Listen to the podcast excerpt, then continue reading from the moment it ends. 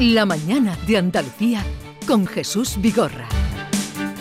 Antonio Sanz, consejero de la Presidencia Interior, Diálogo Social y Simplificación Administrativa. Buenos días. Muy buenos días. Gracias por acudir a la cita en este día de inauguración de, temporada. Recordaremos a los oyentes que Antonio Sanz es uno de los más veteranos eh, políticos que hay, desde luego, en el gobierno también y en Andalucía. Eh, de 2015 a 2019, eh, a junio de 2018, fue delegado del gobierno de España en Andalucía, diputado autonómico en el Parlamento de Andalucía desde 2004, viceconsejero de la presidencia con Elías Bendodo en la anterior legislatura y gobernando ya el el PP en la Junta de Andalucía y desde el pasado mes de julio es consejero de Presidencia, Interior, Diálogo Social y Simplificación Administrativa. ¿Han aumentado las responsabilidades en el nombre de la consejería? Sobre todo le ha puesto unos apellidos eh, amplios el presidente. No sé si me ha llamado mayor o viejo, ¿no? veterano, uno de los ah, más veteranos. Puedo demostrarlo. Ah. Tengo pruebas. Sí, sí, sí. Alguna he visto, alguna foto ahí histórica que, que el amigo Javier te ha, te ha pasado. Pues la verdad es que, mm, bueno, han sido muchos años de recorrer kilómetros de, Andalucía, pero ahora apasionante tarea de compartir eh, gobierno con, con grandes compañeros y liderados por un presidente como Juanma Moreno Muchos años para tener este gobierno en Andalucía y hoy una realidad que además con una amplísima confianza de, de los ciudadanos nos vamos a dejar la piel para, para desde luego cumplir y nunca defraudar. Empezaremos por lo que es actualidad. La Junta abrió ayer el baño en la playa de Poniente. ¿Tiene usted alguna información sobre los trabajos de extracción de combustible que se están haciendo? ¿Cómo van? Bueno, se ha retirado ya eh, 41.000 litros de, de combustible la tarea está siendo lenta porque algún, algún problema eh, ha habido de entrar agua en la, en la sala de máquinas. Eh, tenemos que, y tenemos que exigir que se actúe con rapidez porque eh, la entrada en mal tiempo, lo que podría ser un temporal de levante, siempre pondría en peligro, nos ha ayudado en este caso, que lo que ha habido es, es poniente y bueno, hay que eliminar eh, el inventario de contaminantes potenciales que, tenga el buque, eh, especialmente productos químicos, otros artículos. Se tiene que culminar esa tarea. Eh, estamos planteando que se acelere. Y por otro lado, bueno, pues hay dos cuestiones que yo creo que debemos de, de reflexionar. Una de ellas es que se ha trabajado con coordinación entre todas las administraciones. Es el mejor ejemplo que podíamos dar entre las administraciones, ayuntamientos afectados, eh, gobierno de España y Andalucía. Creo que en ese sentido todos hemos estado de la mano. Y en segundo lugar, bueno, pues una vez que esto pase, tendremos que hablar. Y tendremos que hablar de no de conflictos de relaciones internacionales, ni conflictos de aguas jurisdiccionales, eso es otro debate. Ah, tenemos que hablar de eh, garantizar la, seguridad de los ciudadanos, que está por delante de todo eso. Y por tanto, plantear el análisis en torno a, los protocolos existentes, eh, donde tenemos que tener toda la información, y además la información exacta de, de qué se trata ante una situación como esta y qué tenemos por delante. En segundo lugar, garantizar que podamos ofrecer todos los medios y que cuando ofrecemos los medios para ayudar. Y evidentemente eh, se piensa que eh, todos los medios eh, son necesarios y España ha ofrecido el máximo de medios. Y en tercer lugar, pues siempre una capacidad de saber lo que cada uno tiene que hacer. Y eso no tiene que ver con los conflictos de agua ni con cuestiones de relaciones internacionales, tiene que ver con la seguridad. Y eso es lo que yo creo que debe quedar muy claro de cara a futuro. Eh, dice usted que el, Gobierno de España y el Gobierno de la Junta han trabajado coordinadamente. ¿Y, Gibraltar, el Gobierno de Gibraltar, cómo ha actuado? ¿Ha habido buena relación también en este, en este caso? Bueno, ha habido comunicación. Eh, eh, en este caso es una cuestión principalmente del Gobierno de España a través de, de Salvamento Marítimo y otras autoridades. En el caso de la Junta de Andalucía, hemos estado en contacto lógicamente con los ayuntamientos, nuestra competencia. Quiero felicitar por el trabajo, aparte de Salvamento Marítimo y a otras instituciones y entidades, pues desde la Junta de Andalucía hemos activado múltiples dispositivos, eh, entre otros 112 emergencias, la unidad escrita de policía, el GREA, que han estado, el Grupo de Emergencia de Andalucía, que han estado eh, y están todavía vigilando las playas para eh, atender ante cualquier situación de mancha o llegada de esas manchas a las playas y rápidamente, de manera inminente, y se actuó así, las pequeñas manchas que llegaron a la playa en la línea y luego posteriormente en San Roque, fueron rápidamente limpiadas por el personal de la Junta de Andalucía y la vigilancia que está haciendo la unidad mm, eh, de la Policía Escrita. Pero también tengo que decir que bueno, la Consejería de Salud eh, que ha vuelto a, reabrir la, playa, eh, la Consejería de, de, Agricultura a través de también pesca y las decisiones que ha habido que tomar, la Consejería de Sostenibilidad para el control de la, y la medición desde el punto de vista medioambiental de la calidad de, esas playas y las aguas. Creo que ha habido una actuación coordinada y desde luego desde la activación del plan de preemergencia y luego de emergencia ante la llegada de Mancha a las costas, la Junta de Andalucía ha estado en pleno contacto con los ayuntamientos y con el resto de administraciones. Bueno, usted eh, en el rango de responsabilidades del Gobierno de la Junta eh, ocupa la segunda posición. Eh, díganos cuáles son los objetivos y además que los oyentes que nos están escuchando puedan tomar nota, incluso para pedir cuentas, los objetivos más importantes que tiene ahora mismo el Gobierno andaluz para esta legislatura. Bueno, pero de manera eminente, seguir liderando la iniciativa de respuesta a las necesidades principales que tiene la ciudadanía. El gobierno de Juan Moreno siempre ha sido un, gobierno, y creo que así se ha valorado, de anticipación. Durante la pandemia así ha sido y así fue. Ahora la anticipación tiene que venir de la respuesta a la crisis social, a la crisis económica, a la crisis de precios, a la situación energética, a los costes y, lógicamente, a la necesaria activación, reactivación de la, de la economía ante este tipo de situaciones. Por tanto, lo primero es eh, seguir siendo el gobierno de la respuesta, el gobierno de la anticipación. Y eso, bueno, pues lo vamos a hacer también a través del diálogo con los agentes económicos sociales. Hemos cerrado diferentes acuerdos en la etapa anteriores y estamos trabajando ya Hoy me reúno con los empresarios, he estado reunido con UGT, con comisiones obreras y creo que, eh, eh, impulsados por el presidente, una de las cuestiones que nos ha planteado desde el principio el presidente Juanma Moreno es el diálogo social, hay que eh, desarrollarlo llegando a nuevos acuerdos para afrontar con anticipación esa situación que las familias hoy nos plantean. En segundo lugar, unos presupuestos que vivimos una situación hoy de presupuestos prorrogados. La situación exigía unos presupuestos, no lo hicieron posible algunos, pero esta vez con la mayoría suficiente vamos a garantizar estabilidad y capacidad de planificación. Creo que en ese sentido la estabilidad para, para, lograr eh, el desarrollo de inversiones y políticas económicas y sociales es una garantía, gracias a la mayoría que se le ha otorgado al gobierno de Juan Moreno. Y en tercer lugar, pues seguir trabajando para que Andalucía sea la tierra donde sea más fácil y, eh, desde luego, más productivo invertir. Tenemos que hacer la tierra más atractiva para invertir, porque para vivir ya lo es para invertir y para trabajar. Y creo que en ese sentido tenemos que seguir ahondando en medidas como la bajada de impuestos, como la simplificación administrativa y facilitar esa tarea a los inversores que apuesten por Andalucía y que además se queden a vivir con, nosotros. Creo que ese es un camino ya imparable eh, que ofrece el gobierno de Juanma Moreno. Ahora que usted ha hablado de la simplificación administrativa, que es el último apellido que tiene su consejería, ¿eso significa... Mm, mm, simplificar, achicar la administración o eh, facilitar la comunicación de los ciudadanos con la administración? Bueno, hay eh, dos tipos de, medidas. Es decir, se habla siempre de reducir la administración y trabajamos para ello. De hecho, aunamos eh, entes para, reducir carga, pero a veces también son normas y se trata de, de, tener menos normas y mejores normas. Bueno, hemos actuado ya con tres decretos leyes de simplificación administrativa que ha modificado 400 eh, procedimientos administrativos y más de 100 eh, normas.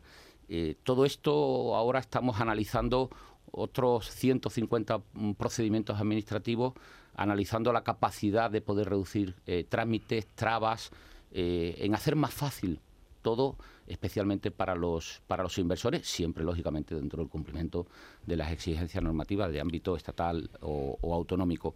Pero creo que se puede y se debe seguir haciendo más. Por eso el presidente cuando me, avisó de esta responsabilidad eh, me, incidió mucho en este apellido, como, tampoco, como también en el diálogo social. El diálogo social para este gobierno, para el gobierno de Juan Moreno, no es una meta, es el camino, eh, no es un objetivo es el día a día de cómo vamos a, a, ser y comportarnos. Porque Juan Moreno es que, es que es así, o sea, ninguna mayoría le va a cambiar. Hemos eh, gobernado desde el diálogo y vamos a seguir trabajando desde el diálogo con todo. Bueno, hablando de, pues desde luego los sindicatos, que eso va es competencia suya, diálogo social, eh, hablarán y eh, exigen además en el tema de- del paro. Los últimos datos del mes de agosto no han sido buenos. Desde la Junta de Andalucía, ¿qué se puede hacer para crear empleo? Bueno, tengo que decir que el escenario económico, si lo vemos desde el punto de vista interanual, es eh, en este momento Andalucía se ha convertido en una locomotora económica en, muchísimos registros, ¿no? Eh, desde el punto de vista de ocupación, hemos tenido récord de ocupación en, toda la eh, serie estadística de los últimos de los últimos meses. Andalucía ha venido liderando y viene liderando la creación de, empleo. Tenemos ya el mayor número de, autónomos de España, algo que no había ocurrido nunca respecto al, resto de regiones eh, de, España. Y bueno, en materia, por ejemplo, de, de exportaciones, que para cualquier crisis siempre ha sido un factor fundamental de ayuda a la salida de la crisis, los récords también son eh, excepcionales. Eh, evidentemente hay mucho por hacer. Eh, pero Andalucía hoy está siendo líder eh, en, capacidad y reacción económica para afrontar la situación eh, de crisis. Desde luego, hemos puesto en marcha medidas de empleo joven, ahora est- las está impulsando el- la Consejería de Empleo y especialmente lo que tenemos que hacer es que eh, bueno, pues las empresas apuesten por, por Andalucía, porque no dejémonos de debate, el empleo lo crea la iniciativa económica, la, la- crean los empresarios. Eh, poner trabas o obstáculos y no entrar en lo que debe de ser la, la facilitación de, de cualquier eh, eh, bueno, intento de, de crear empleo en Andalucía, pues es- a eso nos tenemos que dedicar desde, desde el Gobierno. Y luego, por otro lado, la formación.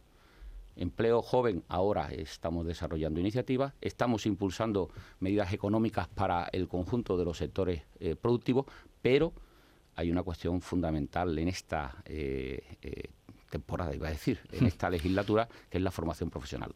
De hecho, el presidente le ha puesto también otro apellido, ¿no? Desarrollo educativo y formación profesional. Hay una demanda de puestos de trabajo real en muchos sectores que reclama una formación profesional donde nosotros vamos a impulsar y va a ser uno de los ejes de esta nueva legislatura con una apuesta clara por la formación profesional dual. Eh, la capacidad de, de- unir formación y, actividad ya de empleo en, las empresas creo que es uno de los ejes que- que va a significar el impulso para, para- para crear empleo en esta, en esta nueva legislatura. Bueno, otro tema de máxima actualidad. Eh, empezábamos por el, el del buque encallado en el estrecho, pero otro tema que es hoy es esa reunión de la mesa de la sequía. eh, grave, preocupante en nuestra comunidad. ¿Qué planes tiene eh, el gobierno? ¿Qué espera que pase hoy? Las asociaciones agrarias parece que no van eh, muy contentas o, o- o la manera que se ha hecho de videoconferencia no les agrada. Eh, la Consejería de Agricultura también ha dicho que, no estaba muy de acuerdo con esta manera. También la, la representación, representación que había por parte del gobierno. ¿Qué planes tiene el gobierno para eh, afrontar la sequía? Bueno, la verdad es que eh, después de tantas semanas reclamando la, la reunión de la Mesa Nacional de la Sequía, es un tanto frustrante o decepcionante, ¿no? Que lo que se vaya a reunir hoy sea una mera comisión técnica cuyo orden del día en ningún caso tiene nuevos proyectos, inversiones por parte del Gobierno de España ni eh, presupuestos potentes para afrontar la situación de crisis. Lamentablemente lo único que se va son todos informes. Informe de, de cómo está, informe de, de lo que se ha venido haciendo, pero no hay nuevos proyectos. Yo creo que eso es decepcionante, especialmente porque demuestra que todo lo que desde el Gobierno de la Nación se queda por hacer, y es mucho en Andalucía, pues no hay previsión de que lo vaya a cumplir.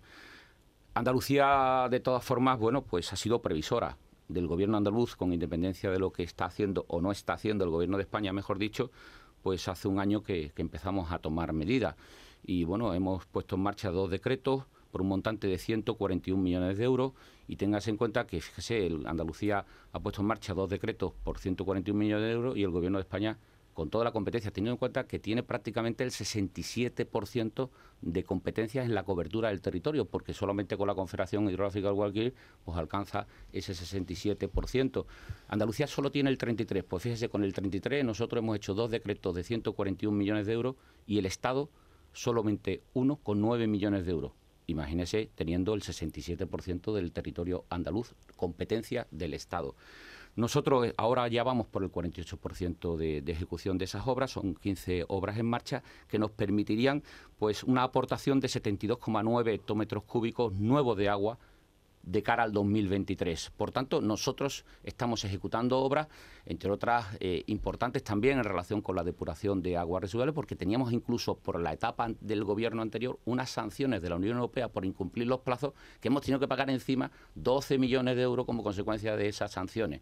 Ya no queda nada que pagar porque se están haciendo las obras bueno, estamos preocupados con determinadas zonas, entre otras la comarca más afectada que es la, la Sarquía, pero que a la vez, desde la Junta de Andalucía, la más beneficiada en obras. Mire, yo lo que creo es que no es normal que en ese sentido se desatienda a las comunidades autónomas en esta materia. Hemos pedido, sobre todo para la agricultura, eh, lo hacía ayer la, consejera Crespo, ¿no? la doble tarifa mm. eléctrica para los regantes, el fondos nuevos para las infraestructuras hídricas, una, una reasignación, una reprogramación de los fondos europeos Next Generation para generar esas obras de infraestructura necesarias. Eh, la bajada del IVA de, de los insumos o, la bonificación del agua desalada a 0,30 eh, céntimos al menos para los regantes o el seguro combinado para cubrir los efectos de la falta de lluvia son medidas fundamentales porque nuestros agricultores, pero también sectores como el turismo, sectores como mm. la industria, se, se ven seriamente afectados por esta amenaza. Una amenaza que venimos reclamando que debería tener respuesta. Y hoy, lamentablemente, una videoconferencia de, carácter técnico. Eh, ah, eh, hace un ratito hablé con el director de la Estación Biológica de Doñana y mm, a raíz de la laguna que se ha secado y era él eh, pues contrario a la ampliación de planes de regadío. ¿Qué tiene pensado la Junta de Andalucía en esa ampliación de la que se habló mm, de planes de regadío o nuevos planes o nuevas concesiones de regadío en Doñana? Le he escuchado y... Ah, pues me alegro. le, escucho. me alegro y se lo agradezco. Bien, yo creo que bueno la situación de, Doñana requiere, y eso hace el Gobierno de la Nación, tender la mano siempre eh, y, actuar de la mano siempre del conjunto de las administraciones, porque Doñana es un, objetivo compartido ¿no? de protección por parte del Gobierno de España, los ayuntamientos y, desde luego la, la Junta de Andalucía venimos reclamando al gobierno de la nación en ese, en ese ámbito que lleva a cabo las obras necesarias para dar cumplimiento a la ley del trasvase, ¿no? que era de 19,99 hectómetros cúbicos al condado de Huelva, como son obras fundamentales el túnel de San Silvestre, la presa de Alcolea, y son reclamaciones que tienen que ver con lo que es la situación hoy de Doñana de manera, de manera fundamental. Desde el punto de vista de Andalucía, todas las afecciones, en este caso de, la situación del agua en, Doñana, eh, lo que estamos trabajando es por dar cumplimiento a, por un lado, el planteamiento de la reforestación de las zonas afectadas por el incendio del 2017, actuación importante. La Constitución, hemos constituido un grupo de trabajo de carácter técnico-científico para las relaciones, para analizar las aguas superficiales y subterráneas y la propia ecología en, Doñana. Y luego estamos con un proyecto de mejora del espacio natural con una inversión de 6,6 millones de, euros, un proyecto de mejora de los hábitats del espacio natural de, de Doñana y creo que la actuación tiene que ser coordinada, pero hacen falta infraestructuras fundamentales que tienen que ver con lo que hoy es la, situación de Doñana, una sequía gravísima, pero también una situación en el Parque Nacional de, de Doñana que desde el punto de vista de la situación hídrica requiere de actuaciones urgentes. La, estamos reclamando, pero lamentablemente está dentro de la falta de respuesta que el Gobierno de la Nación. Pero la concesión de regadíos sí que, o ampliar los regadíos sí que depende de ustedes. Bueno, lo que se trata es de, cumplir y eh, se planteó una proposición eh, de ley en el Parlamento. Creo que tenemos que, trabajar, lógicamente, por, por mm, buscar un equilibrio un equilibrio en, la zona, eh, también que siga favoreciendo la actividad económica. Sería injusto que, lo que significa eh, la, protección, lógicamente, prioritaria que tiene, que tiene eh, Doñana, el entorno de Doñana, pues se hiciese incompatible con lo que es la actividad económica. Creo que perfectamente debemos de trabajar por buscar ese equilibrio y ese será el interés que tenga el Gobierno de, Andalucía. Estamos hablando esa mañana en el primer día de la temporada con Antonio San, consejero de la Presidencia. Le pregunta Manuel Pérez Alcázar, editor de La Mañana de Andalucía. Consejero, buenos días. Muy buenos días. hace unos minutos a micrófono cerrado recordamos su su larga trayectoria a pesar de, que todavía tiene una edad temprana de, su juventud.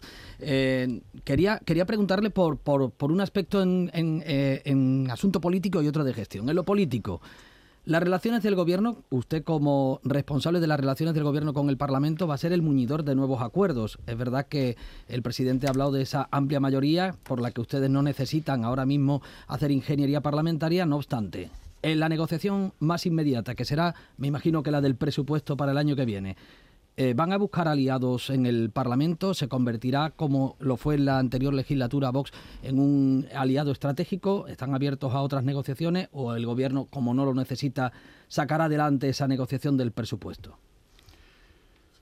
Pues lo hemos hecho siempre.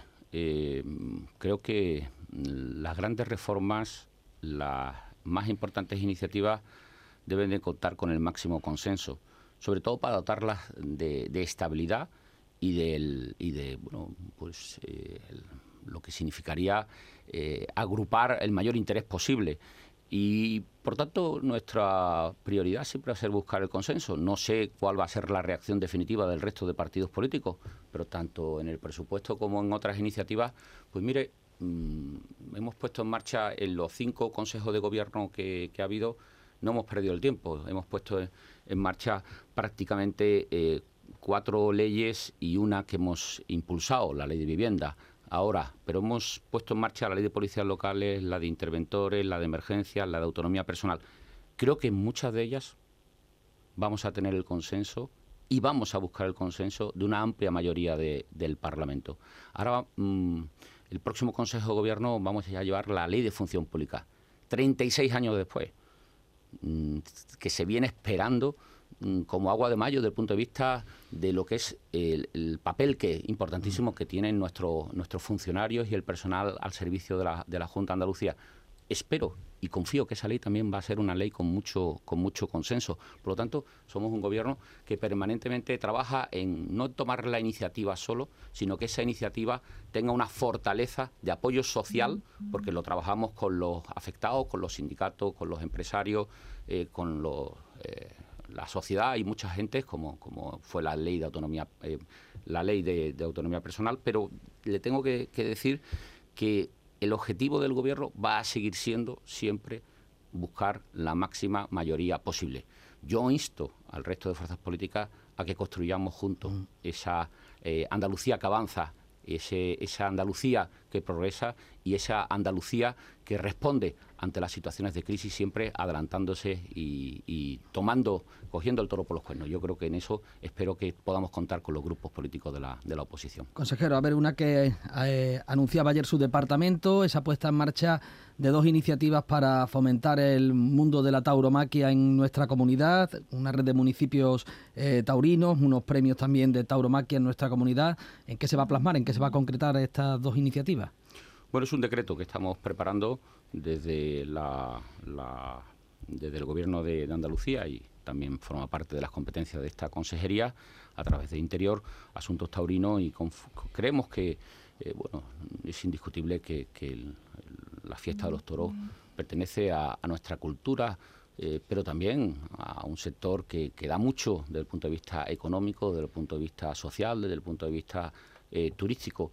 Eh, creo que la red de municipios turísticos eh, va a ser una norma en la que vamos a proteger, vamos a blindar y vamos a impulsar la fiesta de los toros como, como esa parte de la esencia, de la historia, pero también del futuro de nuestra tierra. Este es un gobierno que no tiene complejos, ni en esta ni en ninguna materia, porque defendemos las cosas que son nuestras al, máximo y además lo hacemos sin ningún tipo de, duda. Y, bueno, también a través de los premios eh, parecían mentiras que Andalucía pues no tuviera unos premios de, de taromaquia. Es muy amplio el abanico de sectores eh, muy amplio el que, el que aborda esta fiesta de los toros y creemos que reconocer aquellas entidades o personas que favorecen a la fiesta, pues creo que, Andalucía debe de, de, liderarlo. Una pregunta, ya tenemos que terminar, pero muy brevemente, y así le pido también que me responda. ¿Debe pedir perdón Pedro Sánchez por el caso de los seres? Bueno, lo sorprendente es que mm, pretendan ahora justificar para una decisión como la del indulto eh, una cuestión que jamás debía haber ocurrido y de la cual nadie puede justificarla. Pretenden justificar lo injustificable, que es los seres. Hay veces que escucha uno a dirigentes del Partido Socialista y parece que se sienten orgullosos de los ERE. Yo creo que evidentemente eh, cuando se ha perdido más de 800 millones que era el dinero de los parados y ahora se pretende eh, a través del indulto ni siquiera reconocer la sentencia y ponen en duda la sentencia o la culpabilidad en ese sentido, pues creo que es muy grave, porque esto no tenía que haber ocurrido nunca, pero lo peor es que parece que el Partido Socialista eh, se muestra orgulloso. y después de, pedir perdón, ¿ustedes aceptarían el indulto? Mira, yo creo que, eso es una cuestión evidentemente que es difícil de, comprender. Aún no ha llegado la sentencia, pero yo creo que no se puede pretender indultar al Partido Socialista, parece más bien que lo que se está buscando es un indulto al PSOE en algo que ha sido gravísimo. Yo creo que eh, el, indulto es una cuestión difícil de entender cuando ni siquiera hay un Partido Socialista que, reconozca lo ocurrido ni haya pedido todavía perdón. ¿Qué libro está leyendo o ha leído este verano? pues, pues te tengo que decir que no he tenido tiempo. Este, este, verano podía contarte que estoy leyendo, pero yo creo que hay que ser absolutamente sincero. Seguro que vendría alguien y diría, pues me he leído, pues yo lo que tengo son un montón de papeles, me he hartado a estudiar porque creo que he, pedido muchas cosas, muchas cosas de, de lo que tenemos que hacer.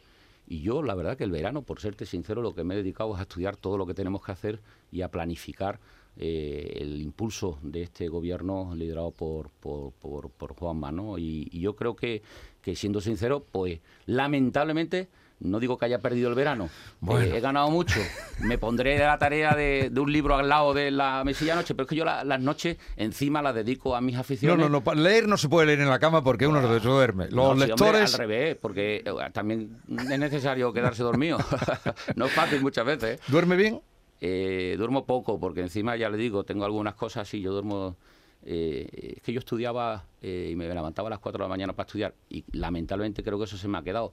Pero bueno, me sirve para las aficiones, porque aquí no hay tiempo para nada. Entonces yo mis aficiones, yo me dedico a la radio, ¿eh? Sí. Mi afición es Sí, yo sé que radio aficionado. Claro, y, bueno, pues para hablar con determinados países hay que echar un poquito a la madrugada. Pero eso por lo menos te quita, te quita el estrés y, bueno, se divierte uno. Bueno, Antonio mm, Sanz, eh, el número dos del Gobierno de Andalucía, eh, consejero de la Presidencia, Interior, Diálogo Social y Simplificación Administrativa. Gracias por la visita, espero que nos siga escuchando y suerte para la legislatura que está recién comenzada. Muchas gracias y a todos vosotros y suerte en esta temporada también a, Canal Sur y enhorabuena a todos los profesionales de Canal Sur por los magníficos resultados. Agosto histórico en audiencia, pero también un serial de un año que está siendo muy positivo en algo que es servicio público, que es lo que hace Canal Sur en bien de todos los andaluces. Muy bien, pues muchas gracias y hasta la próxima. En un momento reanudamos la tertulia con Patricia Godino, Héctor Barrota y Javier Caraballo. En Canal Sur Radio, La mañana de Andalucía con Jesús Vigorra.